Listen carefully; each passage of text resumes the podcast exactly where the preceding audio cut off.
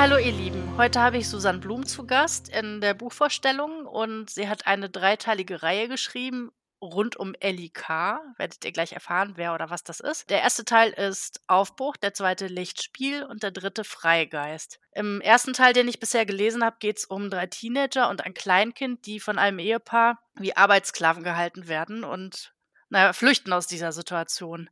Aber da wird euch gleich Susanne noch ein bisschen mehr zu erzählen. Ja, hallo Susanne, wie geht's dir? Hallo, mir geht es gut, Dankeschön. Sehr schön. Dann erzähl doch erstmal, worum es generell in allen drei Teilen geht. Ja, ich glaube, da beginne ich so, wie du es eben angekündigt hast. Also es geht um diese junge Protagonistin Ellie und sie lebt, wie du es gesagt hast, seit zu Beginn der Geschichte seit zehn Jahren bereits unter mysteriösen Umständen in einem abgelegenen Haus, eigentlich gefangen von einem Ehepaar, das sie aber nicht kennt. Und sie ist zusammen mit drei weiteren, zwei Gleichaltrigen und einem Kleinkind. Also die Geschichte beginnt eigentlich mit einem Verbrechen es geht aber im Weiteren dann nicht unbedingt um dieses Verbrechen, es ist eher ein Mittel zum Zweck, denn äh, schon im ersten Kapitel flieht sie überredet die anderen zu fliehen aus dieser Ungerechtigkeit, sie will ein selbstbestimmtes Leben und diese Flucht gelingt auch. Also geht es eigentlich im Weiteren dann so wie um zwei Ebenen, würde ich sagen, über alle drei Bücher. Die eine ist diese Geschichte um diese ehemalige Gefangenschaft, um die Zusammenhänge, wie ist es dazu gekommen, wer ist dieses Ehepaar, wie sind die Kinder untereinander verbunden oder was ist genau passiert und Ellie wird auch wieder zurückgerissen in die Hände ihres Peinigers und da passiert einiges rund um diese Geschichte. Aber auf der zweiten Ebene geht es vielleicht eher um philosophische Aspekte, also diese diese Ellie ist ja eigentlich zehn Jahre lang, ähm, war sie in Gefangenschaft, aber sie wurde nicht immer, ähm, sie hatte nicht Gewalt oder psychischen Missbrauch erlebt zu Beginn. Sie wurde sich da auch ein Stück weit sich selbst überlassen über viele Jahre und sie hat nicht diese klassischen Prägungen, wie wir das sonst so haben. Und aus dieser Art heraus kommt sie auf das Leben zu und über alle drei Bände erfährt sie ganz viele verschiedene Themen von Freundschaft und Loyalität, aber auch Herausforderungen, Vertrauen, Misstrauen. Und sie geht mit ihrer nicht geprägten Art, also nicht, sie weiß gar nicht, wie sie mit dem Leben wirklich umgehen soll und in ihrer positiven Naivität geht sie auf all diese Herausforderungen des Lebens ein. Und das hat mich eigentlich fasziniert, was passiert mit einem Menschen, der nicht diesen klassischen Prägungen ausgesetzt ist, der nicht mal genau weiß, wie funktioniert eine Beziehung oder all das. das ist, sie hat immer eine andere Herangehensweise. Und das ist so diese zweite, vielleicht feinere Ebene. Auch, dass sie erkennt, dass die anderen ganz anders mit dieser gleichen Vergangenheit umgehen als sie. Sie sind alles drei ganz verschiedene Charaktere, die da gefangen waren und kommen jetzt in ein selbstbestimmtes Leben und jeder hat ganz andere, einen ganz anderen Umgang mit dem, was passiert ist und wie, wie sie es ins Leben integrieren. Ich habe überlegt, dass ich den Charakter von Ellie total interessant fand, weil sie so viel Lebensweisheit hat. Ich habe mich gefragt, wo sie die her hat, weil sie ja, ich glaube, 16 ist sie, ne? Und, Zu Beginn, ja. Äh, genau. Und ähm, sie hat ja auch irgendwie ke keine normale Prägung erlebt. Deswegen habe ich mich gefragt, wo hat sie diese Lebensweisheit her? Ja, eigentlich könnte man sagen, wahrscheinlich haben, hatten wir alle als Kind noch ein viel sensibleres, also ein sensitiveres ähm, Wesen. Also wir gehen wir davon aus, es gibt irgendeine universelle Energie, die das ganze Leben stützt, könnte man ja so sehen. Und die Kinder sind ja noch viel feinfühliger und offener und haben mehr Zugänge. Und Ellie hatte das eigentlich schon so in das Leben mitgebracht. Ihr ganzes Wesen ist sehr sensibel sensitiv ist ja so ein bisschen noch eine Steigerungsform von sensibel, aber noch nicht gerade medial, wenn man das so unterscheiden will mit Begrifflichkeiten, obwohl ich denke, Ellie ist doch auch schon medial wie geboren schon. Aber dadurch, dass sie wie nicht diese Prägungen erlebt hat, ihre Kindheit hindurch, sie war sich selbst überlassen, sie war mit ihren eigenen Gedanken und während wir alles, was wir tun, alle Entscheidungen und also auf unseren Erfahrungen aufbauen, die wir gemacht haben, und sie hat keine Erfahrungen gemacht, sie war sie war nicht in der Schule, sie war gar nirgends, muss sie irgendwie sich an den an dem halten, was ihr in die Wiege gelegt worden, worden war. Und ich würde sagen, sie hat wie den Zugang zu ihrem höheren Selbst behalten durch die ganze Zeit. Ja, sie hat Wahrnehmungen aus, aus anderen Dimensionen, sie hat eine außergewöhnlich gute Intuition, Sie, sie spürt Energien aus, sogar Verstorbene kann sie wahrnehmen. Und das alles, das ist ihr ja gar nicht so wichtig, aber sie spürt, das ist in ihrem Leben und sie setzt diese Fähigkeiten in einer ziemlich großen Natürlichkeit in allem ein, was sie tut. Ich finde ja Intuition super wichtig, muss ich sagen. Also ich habe mich zumindest in dem Teil total wiedergefunden bei Ellie, weil ich seit ganz vielen Jahren komplett nach meiner Intuition lebe und damit immer alles richtig läuft. Und mhm. zu den Zeiten, wo ich meinen Kopf angestellt habe, ist es schief gegangen. Und deswegen fand ich das so, fand ich das so gut irgendwie, dass ich dachte, ja, guck mal, da ist noch jemand, der, also ich meine, das wird ja wahrscheinlich nicht von ungefähr kommen bei dir. Du wirst ja wahrscheinlich auch so ähnlich leben. Sonst hättest ihr das ja nicht auf den Leib geschrieben. Ja, bestimmt. Ah, natürlich, ja. Ich finde Intuition etwas unglaublich Wichtiges und ich finde auch sensationell, dass man danach leben kann und das funktioniert wirklich. Also ich leite seit 20 Jahren eine Agentur. Ich bin im Berufsleben, ich habe Mitarbeitende und das glaubt mir fast niemand, aber ich führe diese Agentur nach meiner Intuition. Ich spüre zuerst rein, was ist die richtige Entscheidung, passt dieses Projekt zu uns, wird das Probleme geben oder nicht. Und es ist einfach ein hervorragender Wegweiser, wenn man sich ein bisschen äh, gewohnt ist, wenn man das übt. Am Anfang war das alles ein bisschen, ja, ich konnte das nicht so zuordnen und wusste nicht, ja, ist das jetzt mein Wille oder was ist jetzt das genau?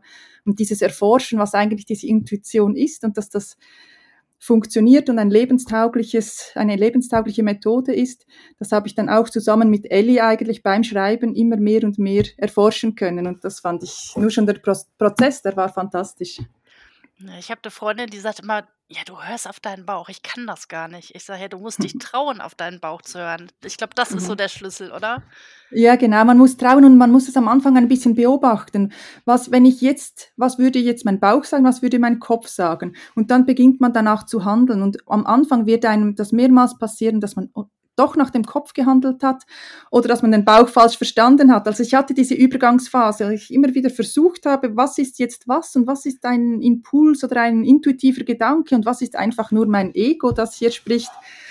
Und ich habe das auch Ellie in die in den Mund diese Worte in den Mund gelegt, als sie gefragt wurde, wie kannst du denn einen intuitiven Gedanken von einem eigenen Gedanken unterscheiden? Was genau ist diese äh, Intuition? Und sie in ihrer wiederum positiven Naivität versucht, das zu beschreiben, weil sie findet das unglaublich spannend. Das ist ja die einzige Methode, die sie eigentlich kennt aus dem Leben, dass sie sich darauf verlassen muss. Und die anderen merken das und beginnen sie auszufragen, wie sie das erlebt und wie das genau funktioniert. Und das spielt dann auch ein bisschen auf dieser zweiten Ebene mit in die Geschichte rein. Ich habe im ersten Teil mich gewundert, dass sie sich als Ellie Kaltbach vorstellt und eigentlich heißt die Reihe ja Ellie K. Wie kommt das? Ja, ich habe vor vielen Jahren, wahrscheinlich sieben, acht Jahre her, habe ich die ersten, den ersten Band schon einen, in einer Vorversion veröffentlicht und damals hieß das Ellie Kaltbach. Mhm. Allerdings weiß Ellie selbst, die weiß gar nicht, wie alt sie ist oder was ihr Nachname ist. Sie kennt ihre Vergangenheit nicht. Das erfährt man ja dann auch nach und nach. Und sie kam da in eine Situation bei der Polizei, als sie nicht sagen wollte, dass sie eigentlich gar nicht existiert und was ihre Geschichte ist. Sie wollte das nicht offenlegen, um auch nicht wieder in ein nicht selbstbestimmtes Leben geworfen zu werden. Und da hat sie einfach kurz Kaltbach genannt. Das ist die Ortschaft, in der sie aufgewachsen ist.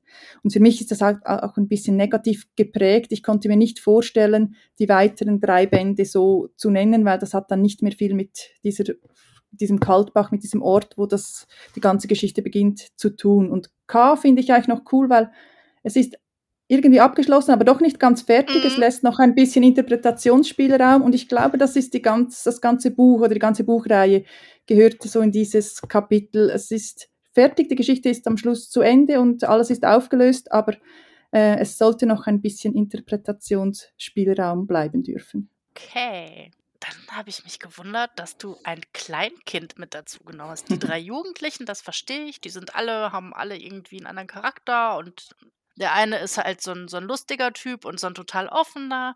Der andere ist eher so der Verschlossene. Dann kommt ja noch die wie heißt denn das die die das Mädel noch mal? Ich habe die Namen Ja, es gibt die Freya, die ist so eine genau. praktisch Veranlagte Genau. und Lenny ist sen äh, sehr sensibel, aber hochbegabt und introvertiert und Ellie ist eben mit diesen, äh, Energien die ist sehr sensibel und sensitiv. Und dann gibt's eben noch den lustigen, den Pietro. Genau.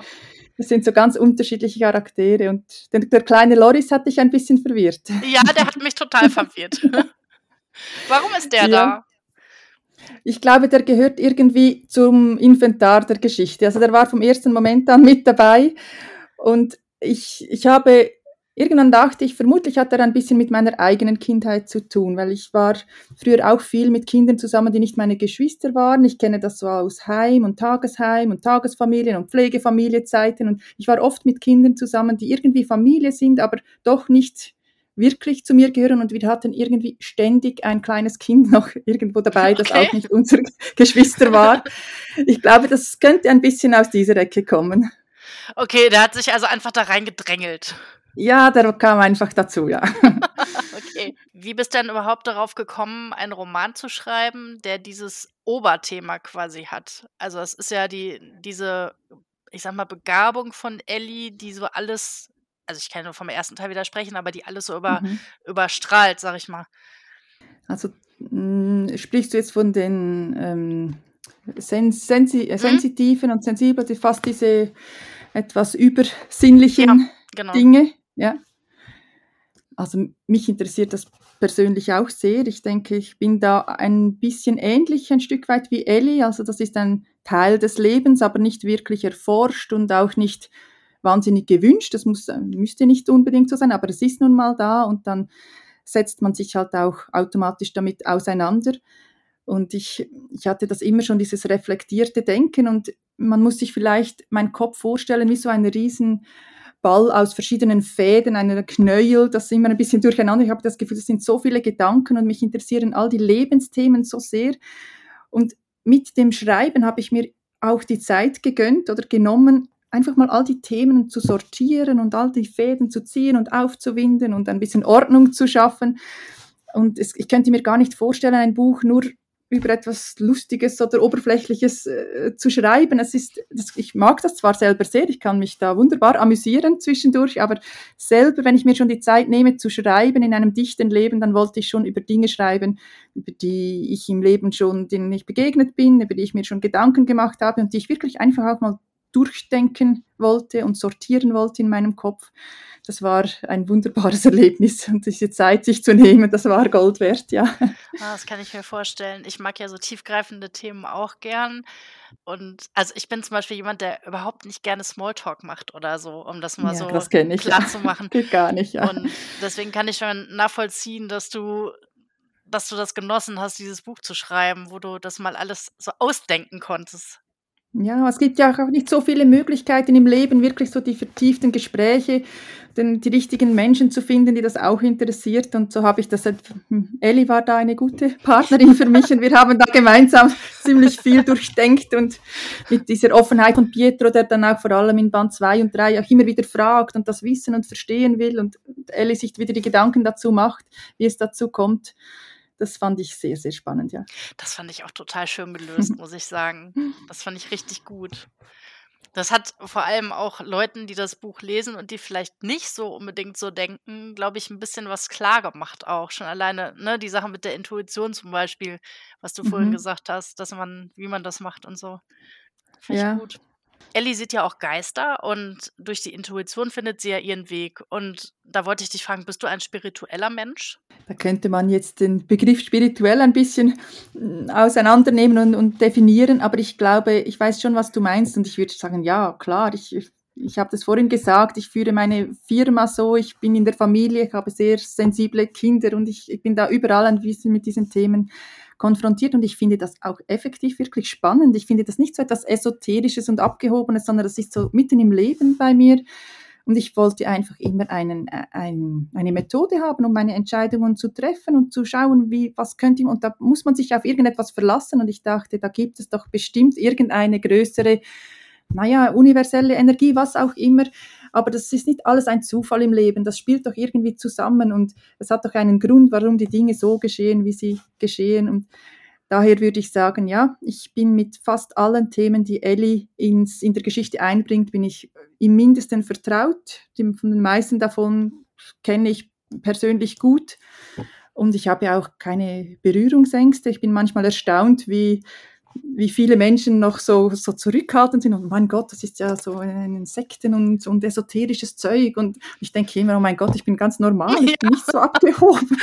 Ich lebe einfach mein Leben und ich nehme das halt einfach dazu, so ganz normal und ohne großen, ja, kein Tamtam daraus zu machen und ich finde das wirklich eine perfekte Möglichkeit für mich. So gesehen würde ich sagen, ja, ich bin wahrscheinlich durch und durch ein spiritueller Mensch, okay. aber doch mit Bodenhaftung. Weißt du, woran ich denken musste, als ähm, Ellie den Geist gesehen hat?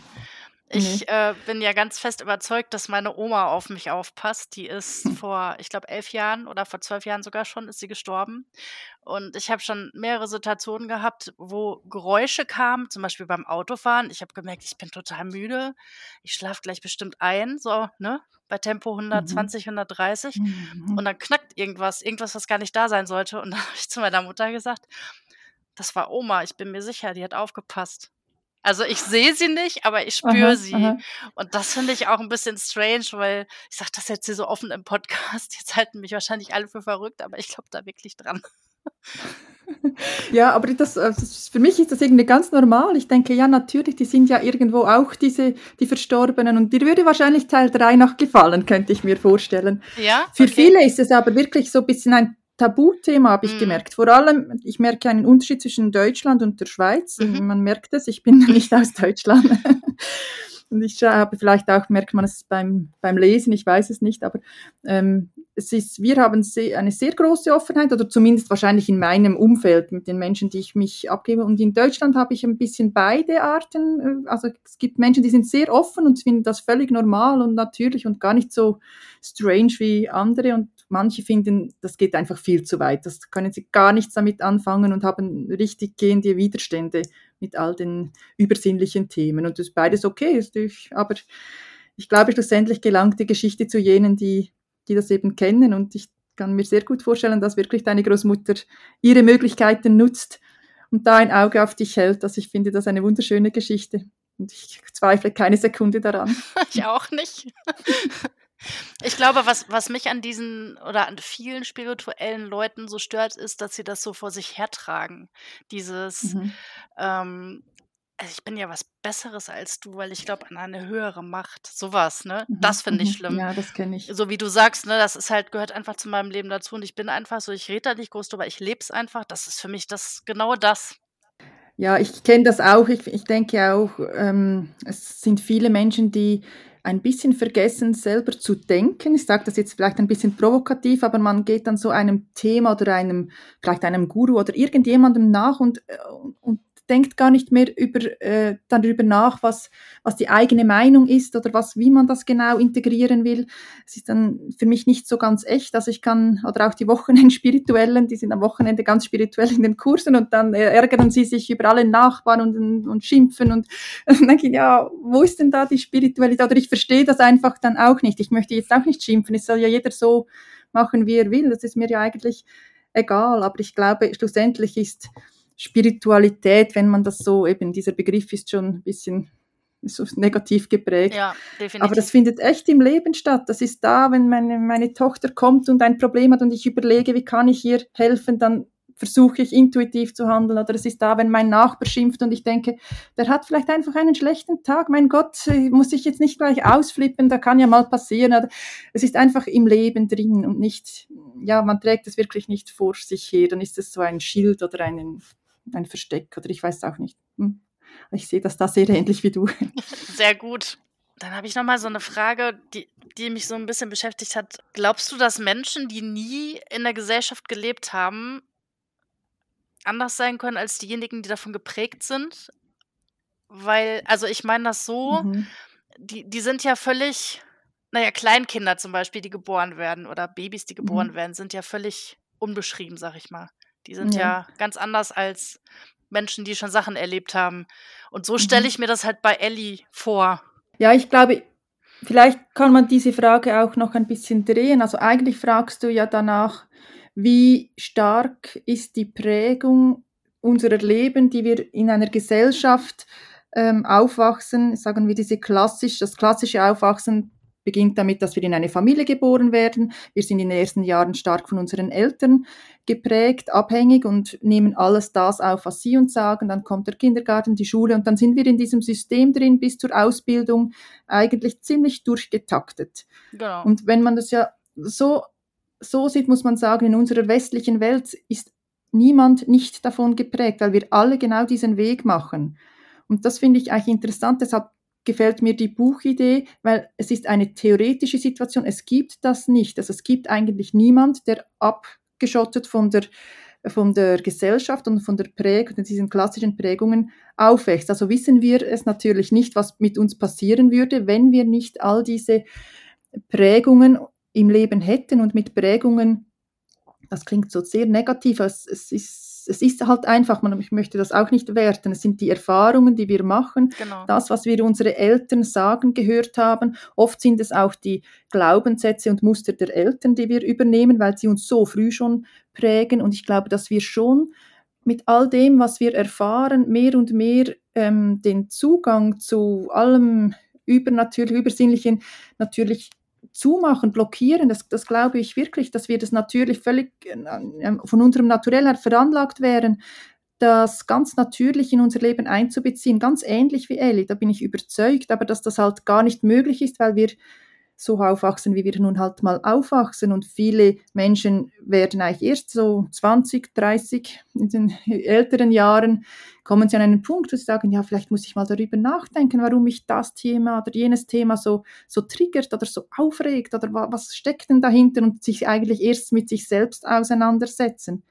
Und ich glaube auch, dass ähm, wenn man den Kindern beibringen würde, zu überlegen, wer sie eigentlich sind und was zu ihnen gehört, das, das ist eine Mammutaufgabe. Ich, ich habe auch zwei Kinder und das ist, ich versuche das sehr, aber das ist fast unmöglich, weil man erst als Erwachsene findet man langsam Stück für Stück heraus, wer man eigentlich ist und man muss Schicht für Schicht abtragen von all dem, was eigentlich nicht zu einem selbst gehört. Und wenn das alles nicht wäre oder wenn wir es vielleicht irgendwann schaffen, unsere Kinder tatsächlich so zu erziehen, dass sie so sein dürfen, wie sie nun mal sind, auch wenn sie halt nicht in diese Norm passen, wie wir das gerne hätten oder wie wir es uns vorstellen, dann finden wir vielleicht irgendwann heraus die Antwort auf deine Frage, was passiert, ja. wenn wir möglichst wenig, schon, schon im frühen Alter wenige Prägungen haben. Aber man sieht es bei den heutigen Jugendlichen, die zum Teil schon unter bewusstem Gedankengut aufwachsen. Die sind zwar störrisch und die sind schwierig zu führen zum Teil, aber sie, sind, sie stehen auch mehr ein für sich als du bist jetzt noch ein Stück jünger, ich bin schon ein bisschen älter. Aber wir haben also noch anders gelernt und ich bin nochmal ein selbst spezieller Fall. Ich bin nochmal anders aufgewachsen. Daher denke ich manchmal, ich habe, mir wurde es ein bisschen einfacher gemacht mit all den Prägungen. Aber wenn ich die einfache Antwort wählen würde auf deine Frage, ja, ich glaube, wir wären anders, wenn wir nicht durch die ganzen Muster und Prägungen äh, gegangen wären. Ich glaube das auch. Deswegen habe ich die Frage gestellt. ja, es ist eine sehr gute Frage und eigentlich trifft sie den Kern der Geschichte. Das ist auch, ich finde es auch schön, diese Frage hier zu, zu hören, weil ich merke dann damit, du hast dich damit auseinandergesetzt, also du hast genau verstanden, worum es mir eigentlich geht, ja. Ja. Du hast auf deiner Homepage erwähnt, dass du intuitiv schreibst. Jetzt haben wir ja schon gehört, dass du viel intuitiv machst, aber ich kann mir das gar nicht so wirklich vorstellen, wie du das machst. Erzähl das mal.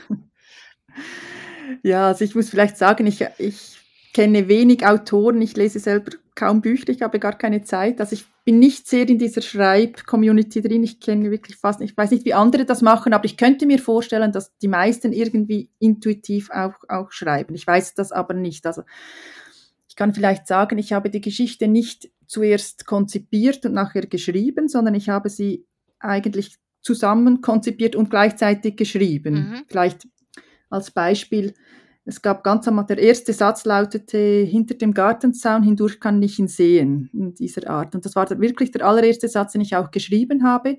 Aber die Person, die Ellie da sieht, aus der Ich-Perspektive geschrieben, ich wusste gar nicht, wer das ist, als ich das geschrieben habe. Ich hatte keine Ahnung, wie diese Person später in die Geschichte hineinkommt, der war einfach da und ich bin dann diesem Weg gefolgt und das hat sich irgendwann ergeben. Plötzlich war das Pietro und eigentlich eine der wichtigsten Figuren bis zum Schluss.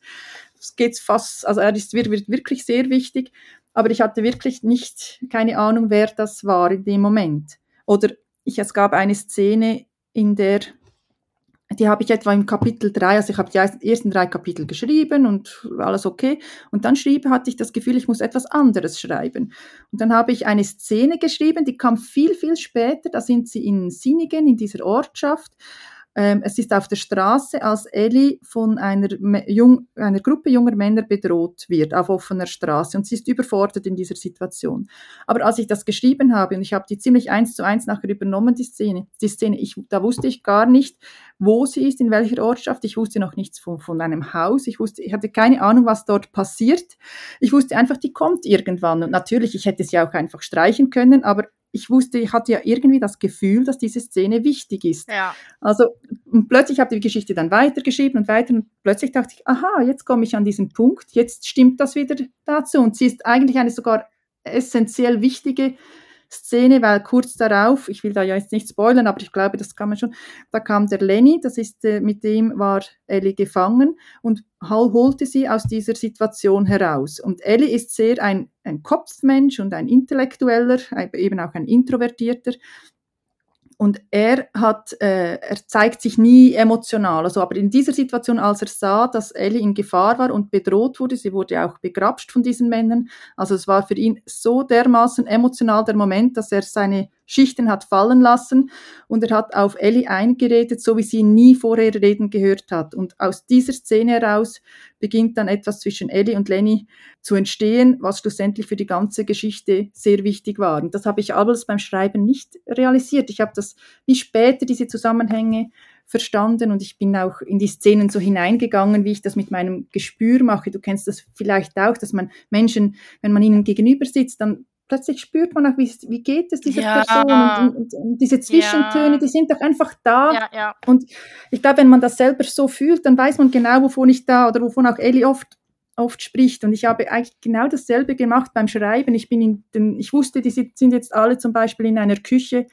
Ich weiß ungefähr, was passiert, aber nicht ganz genau. Und ich wollte mir das auch nicht aufschreiben vorher, weil ich das, das Erlebnis vom Schreiben ist dann ein bisschen genommen, wenn ich schon, dann mache ich ja nur noch so ein bisschen die Fleißarbeit hintendurch, sondern mm. das sollte sich auch so entstehen. Und dann habe ich die, bin ich in diesen Raum gedanklich eingetreten, habe geschaut, wer steht, wo, wer ist in welcher Gemütsverfassung, wer fühlt sich wie und habe das alles aufgeschrieben. Vieles davon habe ich nachher wieder gelöscht, weil es ist nicht alles relevant, aber es, es brauchte es, für, um, damit ich da reinkomme in die Szene und ich spüre, wie jemand sich ärgert und wann er aufsteht und wann er was sagt. Und, und dann habe ich so, versuche ich das einfach, ähm, ja, irgendwo intuitiv, diese, all diese Gefühle einzufangen und eben die Geschichte nicht hundertprozentig durchzutakten, sondern immer die Möglichkeit zu lassen, äh, dass noch etwas passieren kann, dass plötzlich eine Wendung passiert. Das war mir immer, immer wichtig.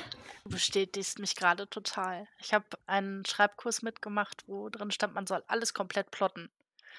Das heißt, aber das geht doch nicht. Das kann ich doch nicht machen.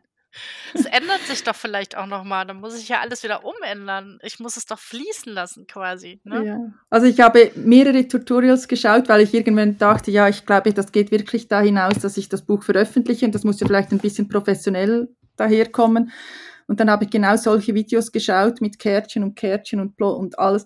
Und ich dachte, ich bin absolut verloren. Also ich, das mag wirklich super sein für fast alle, aber für mich funktioniert das nicht, weil es, das würde mich schon langweilen beim Schreiben. Und ich dachte immer, ja, ich, das, ich, das ist ja viel, du bist so lange in der Geschichte und ich war immer so voller Spannung und weil ich das so intuitiv geschrieben habe, wusste ich nachher gar nicht mehr, was ich geschrieben habe. Ich war da so im Flow drin und das hat geschrieben mit mir. Und da habe ich ganz gespannt nachher wieder gelesen. Ich habe es immer drei Wochen zur Seite gelegt, wenn ich was geschrieben habe. Und dann war ich so begeistert. Oh wow, das passiert, das wusste ich ja gar nicht mehr und konnte das so mitleben.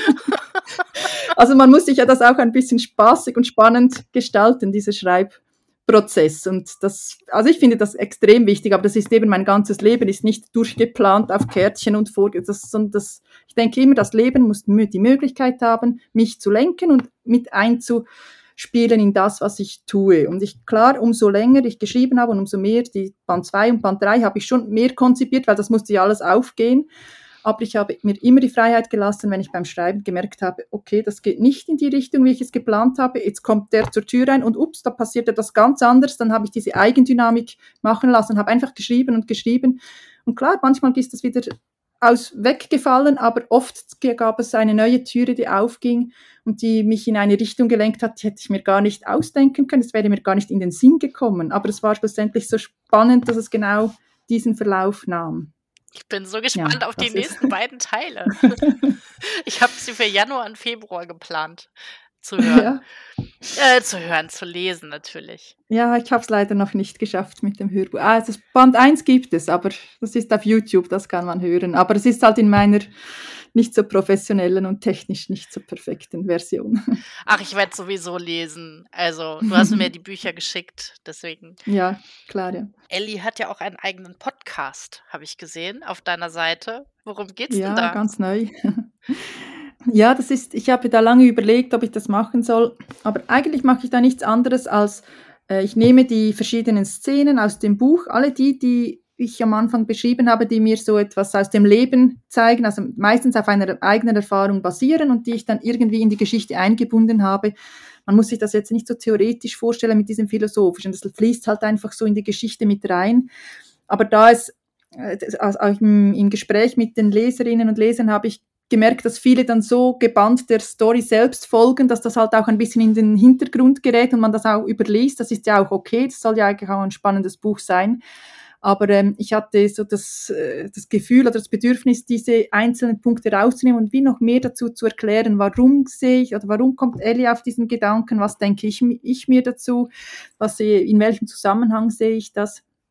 Und so habe ich einiges, das ist schon im spirituelleren Bereich bis jetzt, also das ist, wenn man da eine, einen Widerstand spürt, wird das wahrscheinlich nicht das Richtige sein, aber für alle, die so ein bisschen sich mit Intuition und dem Bauchgefühl und vielleicht eben auch diesen Energien auseinandersetzt, könnte das interessant sein, weil ich das einfach auf meine Art noch einmal beschreibe. Und ich möchte auch noch weitere Folgen machen, in, wo es mehr um die Charaktere geht und wo es mehr um, um den Schreibprozess, welche Szenen ich wie geschrieben und einfach alles das, all diese Fäden, von denen ich in meinem Kopf erzählt habe, da kann man noch viel, noch mehr sortieren und öffnen und ich, es macht mir einfach auch Spaß, solche, solche Themen noch genauer zu durchleuchten. Wo findet man den Podcast auch auf deiner Seite? Noch irgendwo anders? Ähm, auf meiner Seite, sicher auch auf YouTube unter LEK. Okay. Es gibt auch Instagram und so ein bisschen, bin ein bisschen überall, halt immer so weit es meine Zeit zulässt. Also YouTube kann ich ja verlinken, wenn jemand das interessiert. Auf der Website findet man das auch. Dort findet man auch einen Blog mit verschiedenen Beiträgen noch, hm. so Hintergrundinformationen und so, ja. Okay, die verlinke ich sowieso immer, die Seiten. Ah, okay, ja. So, und jetzt sind wir schon bei der letzten Frage. Woran schreibst du aktuell oder schreibst du gar nichts gerade? Ja, doch, ich schreibe nebst den Blog-Sachen und so, schreibe ich tatsächlich an einem weiteren Buch. Ich habe es schon fast zu Ende geschrieben. Oh. Ja, einfach weil so, ich hatte ein bisschen so direkt nach LIK, nachdem ich das abgeschlossen habe, war so ein, ein bisschen ein Stillstand, eine Ruhe und daraus kam plötzlich eine ganz andere Geschichte. Ich habe es jetzt aber auch wieder ein paar Wochen liegen gelassen, weil mich das Podcast jetzt wieder mehr gerade interessiert und das soll man ja ganz intuitiv da, wo es Flow gibt, da, wo es einem hinzieht, da soll man ja daran arbeiten und das soll ja nicht ein Kampf sein, sondern immer diese Freude machen und aber das, es war, ich, es war spannend. Ich weiß nicht, ob ich kann dir ja kurz sagen, um was es geht. Mhm. Es ist nur so ganz grob. Es ist, natürlich sind es immer diese, in Anführungs- und Schlusszeichen, spirituellen Themen, die mitschwingen.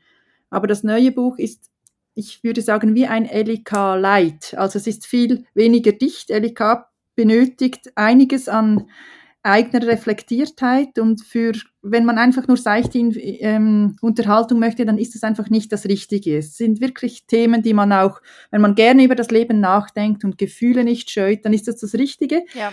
Aber ich habe auch gemerkt, dass viele, dass ich da vielleicht in einer Frequenz manchmal ein bisschen anders schwinge oder dass nicht alle das so direkt verstehen, was ich da eigentlich meine damit. Und ich dachte, vielleicht wäre es jetzt noch schön, einfach etwas einfach, vereinfacht alles zu machen und hatte da schon lange eine Idee, die ich äh, anpacken wollte. Und da ist es dann wie umgekehrt. Im, es ist wieder aus der Ich-Perspektive, wieder eine junge Frau, älter als Ellie, aber auch eher jung.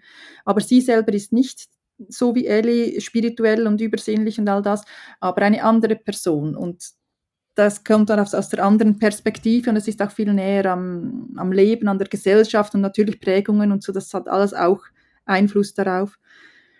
aber ich finde es noch äh, so eine schöne, also ich muss schauen, dass es mir nicht zu simpel wird, aber ich denke meistens zu kompliziert oder zu aufwendig und dachte, ja, vielleicht wäre es auch schön als Einstieg, vielleicht auch später für Ellie, für Leser, die für später LK lesen möchten, was eigentlich schon mein Herzenswerk ist, so ein bisschen vereinfacht an die Materie herangeführt zu werden in einer Geschichte, die mich mir Spaß macht zu schreiben. Ich frage mich gerade, wie du dich auf die andere Seite, sag ich mal, wie du dich da reindenken kannst, weil ich kann das überhaupt nicht. Ich habe so ein paar Situationen schon gehabt, da habe ich zu meinem Mann irgendwie gesagt, du, guck mal, keine Ahnung, der ist total schlecht drauf. Was ist denn mit dem los? Zum Beispiel, ne? Und er so, mhm. ich weiß gar nicht, was du meinst. Der ist doch wie immer. Ja, wie kann mhm. der das nicht merken? So, ne? Deswegen, ja. wie kannst du dich da reinversetzen? Ich könnte das gar nicht. Für mich gibt es das ja. nicht anders. Ja, also ich kann dir extrem gut nachfühlen. Ich denke immer, für mich sind diese Ebenen, also eigentlich alle diese Feinfühlung, was ja, wahrscheinlich ist es Hochsensibilität oder was auch immer, auf dieses, diese feinen Empfindungen, da führen wir ein Gespräch zu dritt und ich denke immer, bei mir laufen mindestens drei Ebenen. Ich habe das, was der, was der andere spürt, was der andere denkt, wie es dem geht, was er sagt, was er nicht sagt, was die Zwischentöne. Und das ist für mich auch anstrengend, also ein Gespräch ja. zu führen. Ich habe das Gefühl, ich bin nachher immer viel ausgelaugter als andere. Und da, was hat er gesagt? Ach, das hatte ich gar nicht. Ah, hattest du das Gefühl? Na, keine Ahnung. und ich, ich denke, du warst doch am gleichen Gespräch wie ich. Also, ähm, ja. Aber mit der Zeit merkt man ja auch, dass man da ein bisschen äh, anders tickt und muss das mit, damit ja auch um, also es hat ja sehr schön, es ist wie ein, ich sage immer, ein Fluch und ein Segen, es ist ja. anstrengend manchmal ja. und, und, auch, ja, man ist sensibler und gefühlsmäßig äh, hoch und runter und das, das reißt und zerrt an einem und andere sind da so schön stabil und ruhig und da denke ich, ja, wäre auch schön, aber es hat ja auch sehr schöne Vorteile, so diese Feinfühligkeit. Und ich habe natürlich den Charakter nicht ganz so simpel gewählt, wie ich das jetzt vorhin beschrieben habe. Das ist ein Mensch, der eigentlich im Ursprung ähnlich ist wie du und ich, also auch recht ziemlich komplex denkend, aber komplett zu von allen Prägungen. Also das ist alles überlagert, da ist viel passiert. Ja, okay. mhm. und, und sie schreibt dann, sie, hat, sie weiß, dass sie ein angepasster Mensch ist und immer alles so, wie die anderen das wollen und jedem recht machen und so, aber sie führt heimlich einen Blog, in dem sie ihr zweites Gesicht eigentlich lebt. Also ah, so, wie sie eigentlich wäre, aber das wie nicht getraut in die Welt zu tragen. Ja. Und sie begegnet dann einem Mann, der genau sie da in diesem Schreiben erwischt und mit ihr schriftlich in einen Dialog geht, in dem sie sich selber plötzlich auf den Grund geht und sich selber anfängt kennenzulernen. Sie eigentlich erst mit knapp 30. Aber der andere, der hat, der Mann in diesem Fall hat all diese Fähigkeiten in sich. Und man bringt das aber auch nicht so ganz offensichtlich zutage, sondern sehr dezent und ja, es ist so ein auch Entwicklungsprozesse. So, und wann ist das Buch geplant? Wann soll das rauskommen? ja, da musst du meine Intuition fragen, je nachdem, wann es mich halt dazu zieht. Aber wenn ich mal anfange, dann bin ich wahnsinnig schnell. es ist bis auf die letzten Kapitel fertig. Also wir müssen einen Deal machen. Wenn du fertig bist damit und das veröffentlichst, dann verlink mich bitte, wenn du die Infos darüber schreibst, damit ich das sehe, weil ich möchte das lesen. okay. Ja, cooler. Sehr gerne. Ja, das war's schon. Wir sind schon fertig. Das war total ja. interessant. Ich freue mich ja, immer, wenn ich Leute treffe, die ähm, ähnlich wie ich ticken. Ja, du hast ja aber auch immer wieder Autoren, die, ich habe kürzlich von luzidem Träumen und von, ja. ja, von solchen Sachen, da gibt es schon ja. viele Berührungspunkte, nicht wahr? Ich glaube schon, dass ähm, viele Autoren, ähm, wie soll ich das sagen, ähnlich sind quasi, mhm. weil ich glaube, dass man ohne Intuition, ohne Fantasie kannst du nicht schreiben. Ja, das stimmt. Ne, das ist also jemand, der, mhm. der total sachlich ist und so, der schreibt vielleicht Sachbücher, mhm. aber der schreibt nicht Romane.